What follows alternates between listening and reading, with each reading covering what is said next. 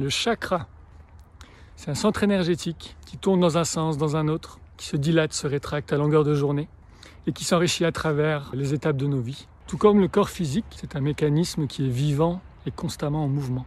Il y en a de nombreux, ils sont attachés à nos différents corps énergétiques, qui eux-mêmes sont imbriqués dans notre corps physique. Ça commence à être compliqué tout ça. C'est effectivement un mécanisme plutôt complexe. Pour simplifier, on en a communément euh, sept qui vont venir définir une partie de notre personnalité. Chacun va venir emmagasiner des pensées, des émotions, des énergies, euh, selon les expériences qu'on vit à travers notre, euh, notre vie.